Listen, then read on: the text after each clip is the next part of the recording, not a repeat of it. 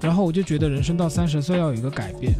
哎，我之前在网络上看到很多人在讨论说，要不要这个裸辞出去创业，或者是出去好好看看这个世界啊？当然应该这样子啊！你不知道吧？是台里派我去留学的。裸辞这个词本身呢，就是你要去理解说你辞职是为了什么。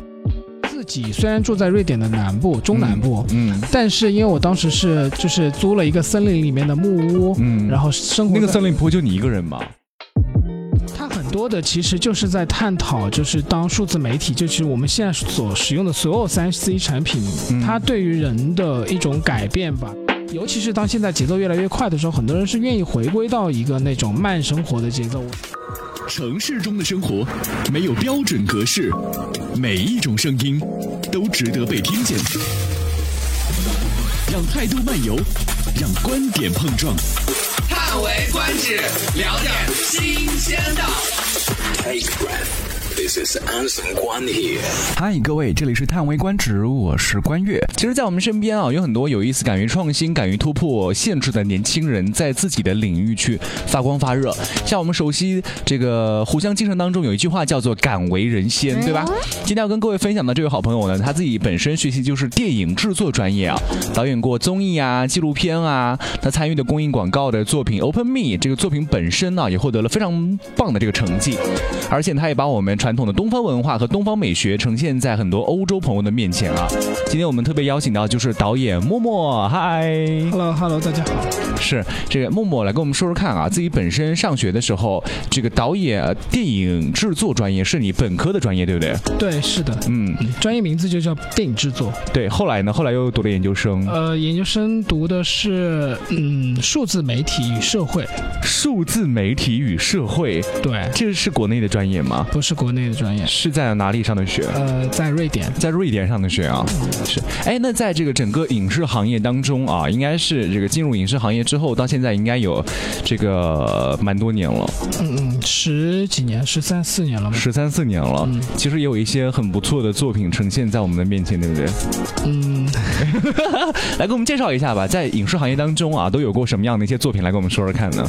嗯，早期的时候主要是做记者吧，嗯然后是在都市频道，嗯嗯，栏目就不停吧。嗯然后后来是有做过一阵子电视纪录片，嗯然后呃，当年可能大家还有记得辛德勒嗯这个节目，就是一个慈善类的，就帮助小孩的一个节目。嗯然后后来也就是帮忙天津卫视啊，然后包括广西卫视啊、内蒙古卫视做了一些综艺节目，嗯音乐类的，然后真人秀都有。嗯然后一六年之后，我们是做了那个小戏骨，嗯就是当年那个小小小孩演演戏的那个节目。啊，是是是是是，所以你看，这个这么多年做了很多很多的事情，那如果单拎一部作品出来看的话，哪一部作品是你觉得放到现在来说，应该还算我自己比较满意、用心程度非常高的那种？嗯，应该还是去年年底的时候，我们帮抖音做的那个年度抖音人物的盘点的那个纪录片吧。嗯因为当时也是，呃，采访了挺多奥运冠军，然后也拍摄了一些艺术家，例如那个冬奥会开幕式呃烟火表演的总导演蔡国强，嗯。然后包括一些网络的知名的人士。是是是嗯，其实说到这个奥运会开幕式、冬奥会开幕式的时候啊，你知道那个烟火都是来自于浏阳吗？对，就蔡老师的实验基地就是在浏阳。是，然后当时我们有跟那个冬奥会去结合啊，当时我们也采访了冬奥会的一些设计师啊、服装设计师啊之类的。我发现这个大家还是非常关心，也是啊很努力在做好这件事儿。毕竟讲好中国的故事嘛，对吧？那按照这样的发展，其实这个未来有很多很广阔的空间。当年为什么要选择这个离开台里面，要自己出去做呢？嗯，我是一七年从台里辞职的，嗯。然后辞职当时的原因最主要的是因为我觉得，因为那一年我差不多正好是三十岁，嗯。然后我就觉得人生到三十岁要有一个改变，嗯。然后就可能也是因为当时差不多工作了十年吧，就觉得有一点已经太熟悉这个环境，然后太过于就是完全就是已经熟悉了这个舒适的感觉，然后也没有什么创新的感觉了。嗯。然后突然有一天，也不是突然有一天，其实是预谋已久的。嗯。然后我就想说，我要出去看一下。嗯，是。哎，那现在就是这个从一七年到现在已经有五年的时间了，嗯，中间有后悔过吗？没有，没有后悔过很，开心。这是可以说的吗？哎，我之前在网络上看到很多人在讨论说，要不要这个裸辞出去创业，或者是出去好好看看这个世界啊？这个你是怎么来看的呢？当然应该这样子啊，就是要出去好好看看这个世界。因为譬如说我一七年辞职的时候，我跟我家里人说，我爸就说，他说你这么好的工作单位你要干嘛？嗯，我就说你不知道吧，是台里派我去留学的。哦，你是你其实骗了一下你的父亲。对，因为我觉得在老一辈的人里面，他们是接受不了这个的。就是你三十岁了，你是一个制片人，然后你有一个挺好的工作，你为什么要不工作了呢？然后嗯就是绝大部分的人站在一个客观理性的角度，他都会劝你说不要这么做。但是我个人就是觉得，那你人生活了一辈子，你总得有点有意思的事情吧？就是拓宽自己的宽度，嗯是吧？那现在父亲知道了吗？现在还不知道哇！我们来连线一下木木的父亲。你知道吗？我曾经看到一些抖音博主在说啊，年轻人一定不要裸辞。为什么他说这个裸辞之后呢，每天都在家里面睡睡觉啊，这个或者是没有特别多的一些事情要这个去处理的话呢，就很容易迷失自己的方向啊，对待人和事也会渐渐的失去这种新鲜感。你是怎么看的？我觉得是这样子，裸辞这个词这个词本身呢，就是你要去理解说你辞职是为了什么。如果你辞职只是为了躺着，那你当然会无所事事，嗯对吧？但我觉得我来说，我是我可能很小，二十几岁的时候我就你是为了什么呢？就是我觉得我人生只有六七十来年，就好不一定了，现在就是大家都好就是好七八十年。就哪怕活到一百年好了。那我希望我把我的人生分成网格状的，我每哦个十年我有自己的一个新的生活方式的可能性。是啊，就甚至可能，我觉得我现在干的工作也不一定是我五年后会干的，可能五年之后我又辞职去，比如说山里面当一个民宿的老板了，嗯或者种种茶啦，嗯或者是做一些商业上的东西啊，我觉得都可以尝试。是，所以这个还是很知道自己想要什么的，对不对？对，很知道自己想要什么很重要。前几天我有一个朋友的朋友，就是一个刚毕业的大学生，嗯通过我妈妈找到我，他说，他说，呃，呃，我想，我想你帮我找介绍工作。我说你会什么？他不会。我说那你知道你喜欢什么吗？我也不太清楚。我说那你来找我的目的是你想来当我的助手，还是想当我的老板？嗯然后你是希望我给你一份工作，还是怎么着？嗯他说我也没有想清楚。我说那你就想是清楚再来吧。是嗯，所以我觉得这个是可能，这个在我自己毕业的时候啊，临近毕业那段时间，我也在想说，哎，我究竟以后要做点什么呢？好像从一个学生的身份，突然间要进入到社会，有一些这个社会身份了啊。那段时间，曾经我也有个迷茫，但我觉得这个不仅是不管是像我一样，还是像默默一样，或或者像更多的人一样，呃，要知道自己喜欢什么，要知道自己想做的究竟是什么，这一点我觉得很重要，对吧？那这个在离职之后啊，来跟我们说说看，具体都做了哪些事儿？嗯，离职之后第一件事情就是因为我当时想去念书嘛，嗯因为我小时候特别想接触一些我没有学过又听上去很高深，其实是有点装的那些东西，比如说哲学。你说哲学装，对不起，这是默默个人观点。对。然后现在后来接触之后发现呢，后来就觉得说，因为相对来说，你如果在国内考研的话，你就必须要就是啃很多科目嘛，数学啊、什么语文、英语什么一类的。但当时因为我还我其实是没有辞职之前就开始学英语，说难听点就是走了一个捷径吧。因为你出国的话，你只需要英语考过，就是雅思或托福，你就可以去读研了。然后你有一定的工作经历，所以我第一件事情就是去学英语。嗯然后我记得当时很清楚，我跑到新东方去做个测试，他说你的英语水平只有高一水平。嗯，然后我一个三十岁的人就被迫跟高一的学生一起就开始重新学英语啊，嗯，学了差不多半年。学了半年，那其实学的挺快的。嗯，怎么说？就是总体来说应试嘛，就是大家还是会有那一套方法的。是是是是是，所以就是这个学完英语之后就去瑞典上学了。嗯，没有，中间就也花了蛮多的时间在旅游吧。嗯就是一七年到一八年，就是就是经常会在周边的国家，或者说呃，在美国啊，嗯就是会去玩那样子。今天我们要就共同感受到的另外一种人生的生活方式呢，这个来自于导演默默啊。默默刚才有跟我们讲说，他之前拍过这个各种各样的综艺啊、纪录片啊，然后后来呢，这个想过一另外一种生活方式，所以呢就去了这个瑞典去上学啊。其实我觉得他非常让我佩服。这个二零一八年的时候在瑞典呢继续读了研究生啊、学到的这个专业是数字媒体。当时其实我一直好好奇，你想去学这个数字媒体，是因为自己真的还很想学这个方面的内容，还是因为我觉得没什么事，我找点事儿做做吧？对就是没什么事儿。对，我并没有一个明确的目标，我要去学什么。但是嗯当我知道数字，就是可能在欧洲，就是数字媒体这个专业，更多的会倾向于哲学跟社会学嘛，我就说，哦、这个我应该能上得了吧，嗯，然后就就就去了。就去了。就是你考过雅思之后，你就可以给各个学校发申请嘛。嗯因为当时我有明确的目标，就是我只去瑞典跟荷兰，因为嗯这两个国家是全世界英语普及率最高的非英语国家。嗯，是。哎，数字媒体这个专业，就是刚才说到了一些这个哲学啊、社会啊相关，那里面具体的课程设置会有会有什么样的课程呢？它很多的其实就是在探讨，就是当数字媒体，就是我们现在所使用的所有三 C 产品，嗯它对于人的一种改变吧，更多的是理论上的东西。理论上的东西。它怎么？改变了我们的生活方式？怎么改变了我们的社会？嗯，然后怎么改变了整个世界运行的方式？哦，所以其实它也是在探讨人的生活方式。对哦，那跟我们节目有点像哎。对，这么说，我的节目突然到了一个哲学的这种境界。你笑什么？你不认同是吗？可以这么理解吧？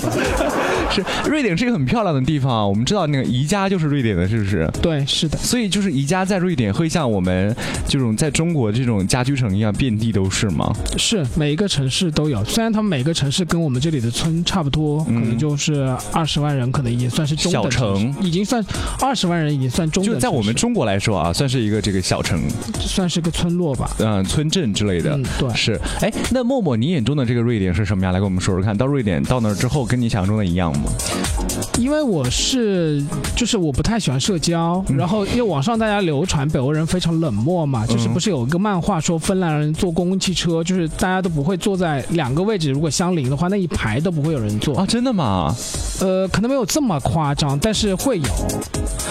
就是你永远不会在公交车上看到他们坐满人，如果已经快满了，他们就不会上去了，不上去了就，不上去了。那他们真是蛮闲的，他们也不赶时间哈。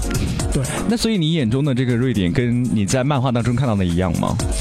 嗯，我其实去之前并没有太知道它是个什么样子，因为嗯可能对于我们大部分在中国生活的人来说，就觉得北欧这两个字听上去特别冷，嗯，但是事实上不冷，就是不冷，不冷，就是我长沙的朋友去了去了瑞典之后，他的棉袄都没有拿出来穿过。他去的呃，那所以就是瑞典，它也会有这个春夏秋冬季节之分吗？有，它可能相对而言，冬天外面也有极端的时候，可能会到零。我住在的地方是瑞典中南部，嗯偏南部了。嗯。就是冬天也会有零下十度这种温度，嗯。但是通常情况下呢，就是它不像长沙这么湿冷，嗯。嗯，就是你脚钻进被窝，你明显感觉到里面是那个那个那个冷气的。嗯，然后，因为他们室内就是集中供暖嘛，跟中国的北方一样，嗯。所以相对而言，就是你在室内你会感觉很舒适，然后出去之后呢，因为是某种干冷，风也不会特别大，嗯。所以我觉得如果类比的话，可能比较像北京吧。哦，是是是是。是，所以我觉得这个瑞典呢，我觉得很多长沙人去了之后，可能最关心的就是瑞典人吃辣吗？不吃，那你生活的习惯作为一个长沙人，我全全部自己做。全部，哎，那带什么辣椒酱什么过去能过海关吗？呃，不用带，就是现在物流特别发达，你在瑞典的中国或者是亚洲超市里能买到你想要的所有东西。老干妈，我特老干妈算什么？我在那儿能能买到那个什么辣妹子的腊八豆，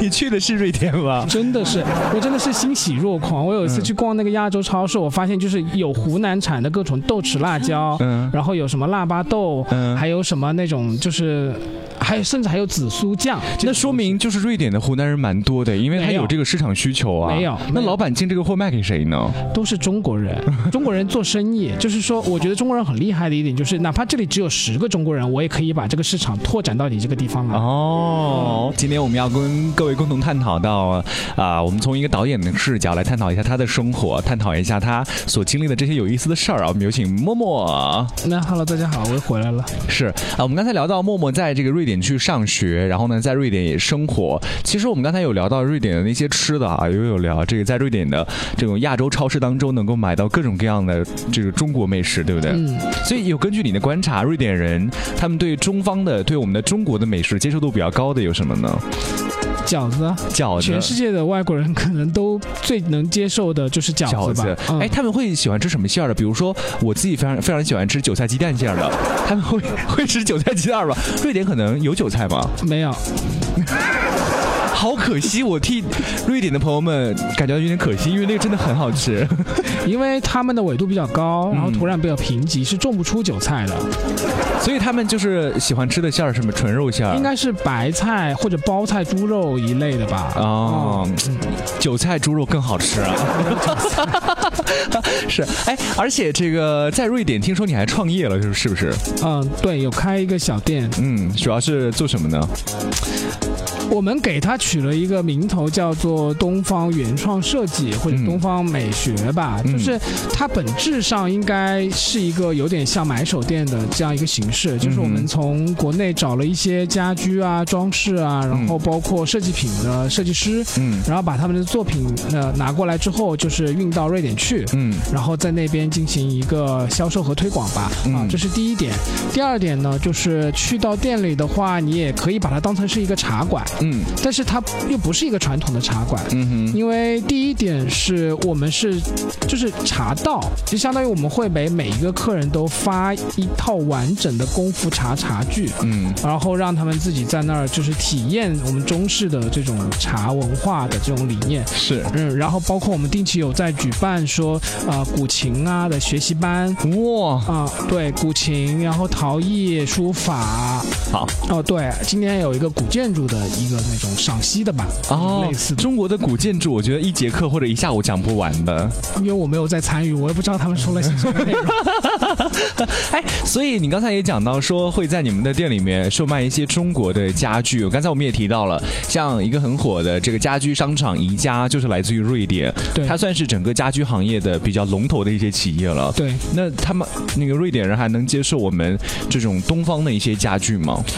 我觉得任何的，你像瑞典也好，丹麦也好，它是家居行业的非常顶级的一些一些地方吧。嗯他们中间的很多设计原本就是来自于东方的一些东西，嗯哼就是所谓的东亚美学嘛。嗯其实对于欧洲的整个美学的产生，近代的设计来说，都影响非常大。因为嗯大家都知道，嗯、欧洲的古代的美学都是那种非常繁复的、非常复杂、金碧辉煌的。I know 然后他们怎么知道突然有变成了简约风？其实那不还是从就是我们中国的这一套禅禅这种感觉的东西是而来嘛？是是是是是，这个，所以我觉得还是挺有意思的啊。来那你们呃，这个在瑞典去给大家泡茶，其实你说到你们这个店啊，我觉得就有点像我们在长沙经常能看到那种潮牌几手店、潮牌买手店，它里面会卖一些这个各个国家的一些潮牌，然后里面也会有一些咖啡，在一进门的时候会有一个咖啡，对。对吧？就是有点像这种集合店的感觉我。们就完全把它做成了一个反向的东西，就是你在中国看到的是，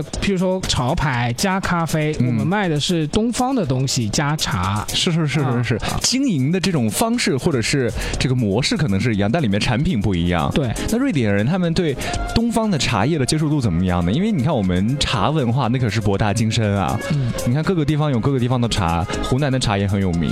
嗯，我们基本上就是把茶的六个类别全部都拿过去了，然后还根据产地不同，还划分了一些小的品种。嗯。我觉得可能对于北欧人啊，因为我们服务的不只是瑞典人啊，嗯。包括去那边旅游的外国，譬如说德国人、荷兰人会比较多一点。嗯。就是呃，有一些人他们是接受度挺高的，因为本身可能对东方的东西就比较有认知。嗯。然后另外一些人他们会觉得很新鲜，因为他们没有见过茶道，因为茶这个东西本来就是从中国传出去的，是。那大家会想去看说啊、茶道这个东西原本是一个什么样的样子嗯。啊？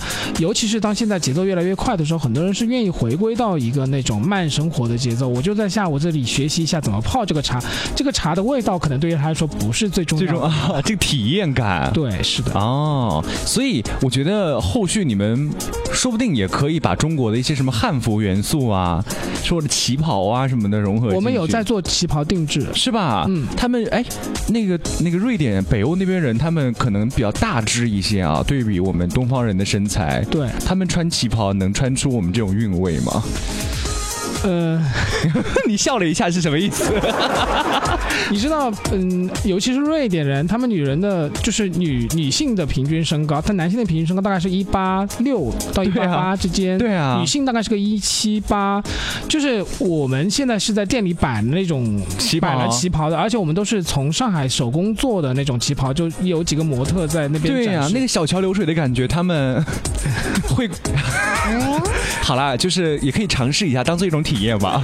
有待时间的验证。呃 是，哎，所以他们瑞典人就是你看我们，比如说什么红茶、绿茶、黑茶、白茶、嗯花茶、果茶之类的，他们就是比较接受度高的是花茶。花茶。对，因为他们喝茶更多接触的是英式茶嘛，嗯英式茶里面本来就有花茶，是茉莉花茶这种类似的东西，所以中国也有茉莉花茶，只不过我们进的茉莉花茶是那种龙珠，嗯，就是一颗圆形的，然后泡开之后。它就会张开。对，有张开，然后甚至会有一朵花蹦出来，对对对对对对对，就我们没有想在口味上去，就是让他们感觉到多么惊艳。但是我们希望从视觉上是有给他一个新鲜的感觉，挺好的。就是东方文化的一种输出，先让他们从视觉上先有一个直观的感受。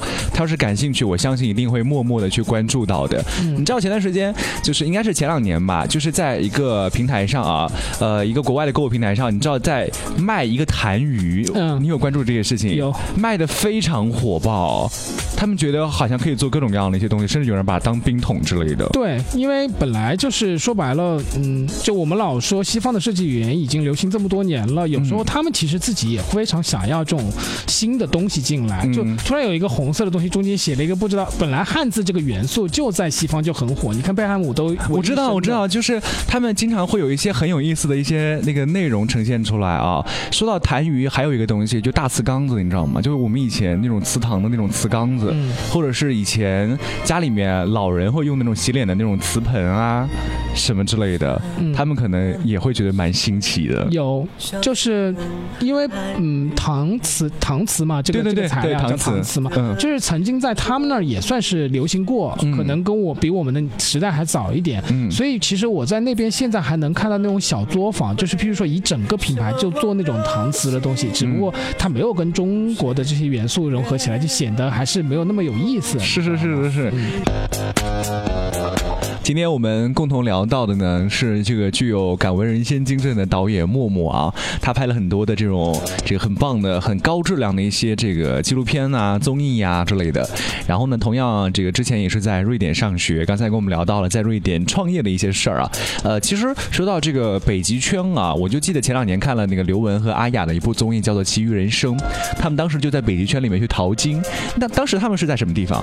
在挪威，在挪威。嗯，那个晚上，我觉得那是嘎嘎冷的。他们那个小木屋，我觉得还挺暖和的。对，因为嗯，北欧、挪威、瑞典、芬兰三个国家为主嘛，还有和、呃还有丹麦和冰岛、嗯啊，实际上是五个国家组成了北极，呃，就是我们叫北欧这个概念吧。是，但是呃，其中三个大的国家，挪威、瑞典、芬兰，他们其实都是非常长、瘦长的那种国家，嗯，所以长条形的。，对，所以它可能跨了将近二三十个纬度，嗯就可能从呃北纬的呃，譬如说五十来度，嗯一直横跨到七十几度，嗯甚至八十度、嗯啊。所以就是说，南方其实接近于比如说北京的纬度，但是嗯北方就已经在北京圈里面很里了。是瑞典可能也是，对不对？呃，都是一样，对，对，就是上面北边一点的，那就是一定是北极圈里的，嗯，对，那真的是嘎嘎的冷啊！嗯 哎，那个在你生活的瑞典的南部，他们会有这种平均气温吗？夏天可能也会像长沙一样，大概在三十摄氏度左右吗？不会，不会，呃，要凉爽一些。他们夏天大概二十多度吧，20就是他们如果能到三十度，那基本上已经是历史的盛夏了。对，哎这个我之前啊，就是看很多人在说北极圈里面的生活，然后我就特特别好奇，在北极圈里面每一天都能看到极光吗？呃，首先就是冬季才会有极夜嘛，嗯就是你首先你要看到极光一定是晚上。嗯然后呢，呃，因为你的整个夏季都是属属于晚上时间特别短，甚至是极昼的，嗯就是你十二晚上十二点你打开窗户，它也是白的那，天亮所以那种你是看不到的。是然后其次呢，好像是我地理上面不是特别清楚，嗯我记得印象中应该是每年从十月份以后到三月份之间才会有极光，具体的原因应该是地理上的原因吧。是这个就是因为默默之前一直在媒体从呃媒体行业工作啊，也有着这种导演的敏锐度啊，特别会观察身边的人和事儿，所以呢，就是最近有听说在啊筹拍一部新的纪录片呢，这个选题就是北极圈里的中国人，是不是？嗯，对。是这个当时是为什么会有这样的一个想法和创意？最开始的时候是因为我自己虽然住在瑞典的南部、中南部，嗯，但是因为我当时是就是租了一个森林里面的木屋，嗯然后生活在那个森林不会就你一个人吗？呃方圆三公里可能就五个人吧，哇哦，大概是这样一个。那。你们就是也没法儿一起吃个饭啊，聚一聚聊聊天啊？不会，呃，哇哦，我在住了一年，我周围住的是谁我都不知道，天哪，那你就周围也没有什么生活配套吗？森林里面，嗯没有，就是呃，当然它是有一条路的了，就是你要到那个房子去，你肯定有一条路，然后那个路上面大概有个公交车，每天有三趟，嗯，啊、大概是脚上走每天只有三趟，对。那你就出门还得算好点。啊。对，呃，就不出呀，就是 三种方式嘛，一种就是你掐着点做，譬如说早上九点一趟，十二点一趟，下午四点钟一趟，嗯，然后你晚上反正你过了四点是不能出门的，不然你就回不来了。没有车回来了。对，是的，所以呢，就那个时候就第一种就是赶这种车，第二种就是走路，因为我一曾经走过，而且是在大冬天，就是冒着风雪走两三个小时，走到一个大路上就可以坐到那种晚上还有的公交车。然后那个耳机里面是听的那个陈慧琳的《北极下了雪》，要走这么久吗？要，嗯，它就是森林深圳，因为它是自然保护区了，嗯哼是，就里面的车人都很少。多好啊！按现在的我们就是流行的方式来说，你就住在度假区里面啊。对，然后还有一种方式就是穿过整个森林，然后能到一个一个镇子上。我走过几次吧，要多久？七八个小时。从我中午来上班走到我下班，对，就是那，所以你说就是有些外国人真的就是没事干，嗯就是每天就没事干，就我早上起去买买个菜，穿过那个森林，就当相当于是搞运动了。晚上回来天都黑了对，了天。都黑了，吃一顿饭，然后一天就结束了，然后 happy 充实。哇哦！所以你就是为什么会想拍北极圈里的中国人？这么来说，感觉你也没接触到什么人啊。不是，是原因原因，首先是因为当时我跟别人在分享这个故事，别人就说为什么你自己不拍下来？嗯其实我当时曾经想过要做直播的，嗯，但是因为森林里面没信号，呃，你继续说。就是我端着那个手机，我还特地买了个架子，嗯然后全副武装准备出门。我家里信号是很好的，嗯可是你走个可能两三公里，就你走那个森林里面去，自然保护区没有任何信号，就嗯时断时续，然后我就开着五 G，然后反正就是就直播不了。但是这一段经历让我觉得。我觉得不止我一个人是生活在一个很奇怪或者说很有点特别的地方的。就后来我的了解中，我就有意识的去网上看，嗯或者包括你刚刚看的说的《奇遇人生》，嗯其实我后来认识的那个女的，她就是《奇遇人生》当时在接待刘雯他们在做地陪的那个工作的一个女生。嗯她就是生活在呃人类大陆的最北端、嗯一个叫斯很长的名字的一个岛上面。嗯嗯嗯哦嗯，那个岛上面就有三千只北极熊，嗯然后还有两千个人，嗯然后还有一个人类种子库，嗯就是所有人类的种子都储存在那个地窖里面嗯，啊。就什么花花草草的种子都在那个里面。对对对，有一天万一就是小行星来了，嗯然后我们可以从那个种子库里面取取出取出一些东西来。哇哦，竟然有这么奇妙的地方！对对对，这个大家搜人类种子库就能搜到，就是在挪威。嗯，我以为就大家搜人类种子库，就立刻就能够投进一颗种子什么进去呢？哎，所以你就是当时有接触到很多这种在北极圈里面生活的中国人。对。嗯然后我我说到的那个女生，她就是生活在这个岛上嘛。嗯然后她是之前是在，她是个福建人，嗯也是九九四年九五年的吧，嗯，一个二十多岁不到三，跟我差不多大了。对，就你突然就听到有一个这样的人，比你还小很多，一个人生活在这样一个地方，而且生活了一两年了已经。我作为我自己个人而言，我非常的欣赏他，我觉得他也非常的厉害，但是我有点做不到。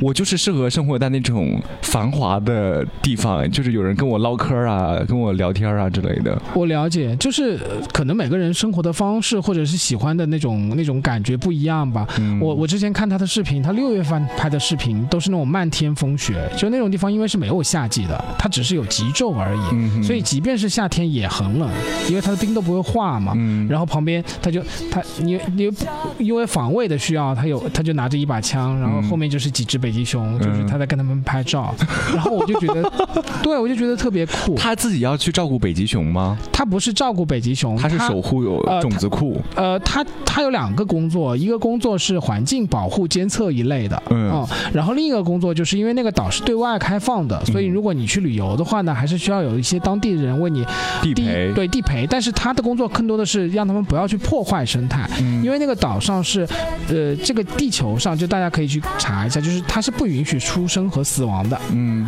就是不可以不可以有任何的人在那个地方出生，也不可以有任何人在那个地方死去，嗯因为它会破坏它的环境。哦，我明白。所以当时你就接触了有很多这样的北极圈里的中国人。对，是。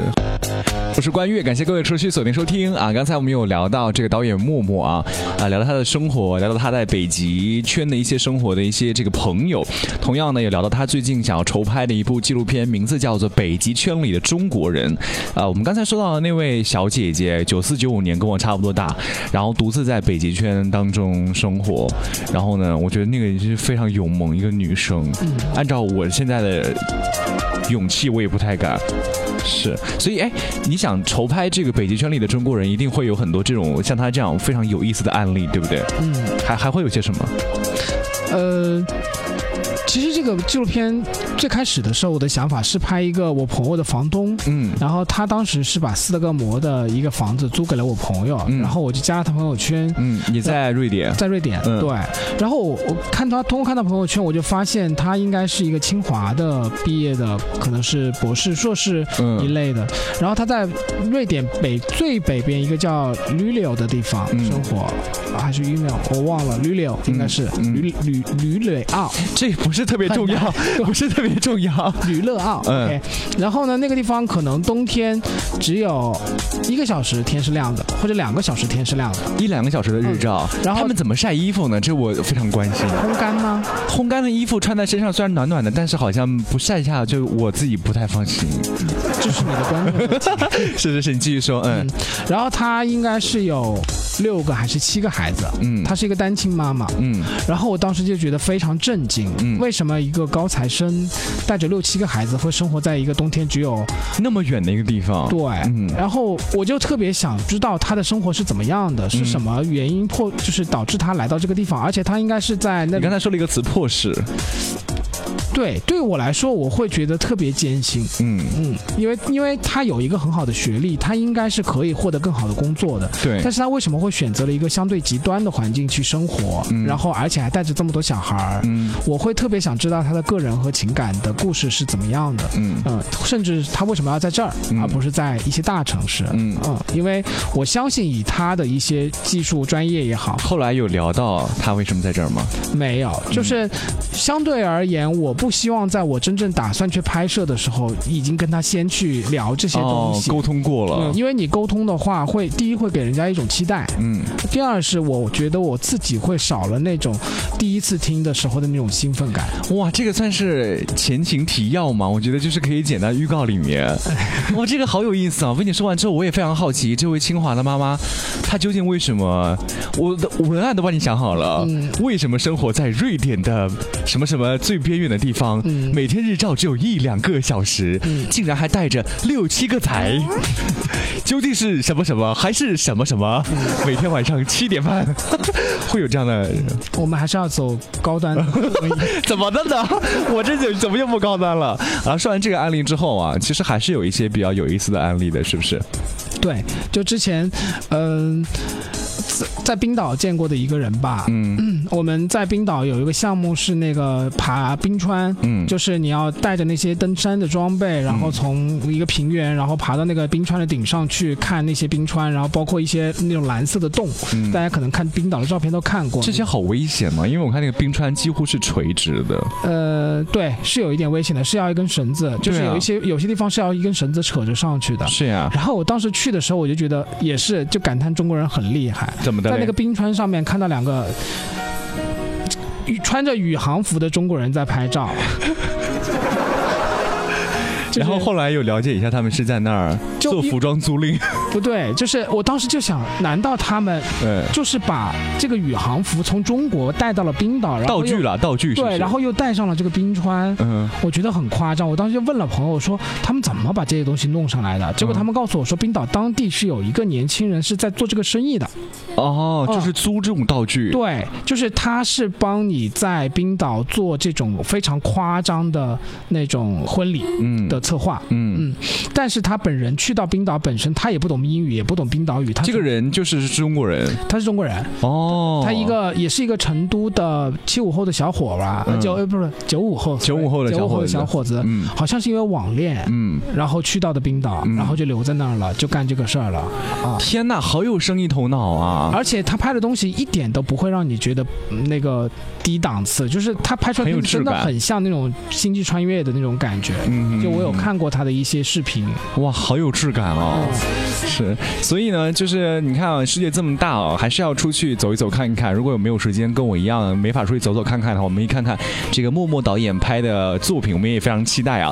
所以我觉得今天跟默默聊天，我们会发现啊，这个人到每每个阶段都会有一些每个阶段自己的想要的东西和想要达到的东西，但这个呢，就是还是要根据自己而言。就是说到最终的那个点，就是我们最开也是最开始说的，其实默默很知道自己想要的是什么，他也很知道自己舒服的状态是什么，对吧？你看人这一辈子，那我既然没有办法决定它的长度，那我就拓开它的宽度嘛，对吧？让它的那个维度更加的广一些，不管是在长沙的维度，或者是在这个挪威的维度，或者是在瑞典的维度，都让我自己舒服一些，都让我自己做自己真正想做的事儿，对吧？是很有意思啊啊！谢谢谢谢默默辛苦了，谢谢谢谢，拜拜。拜拜。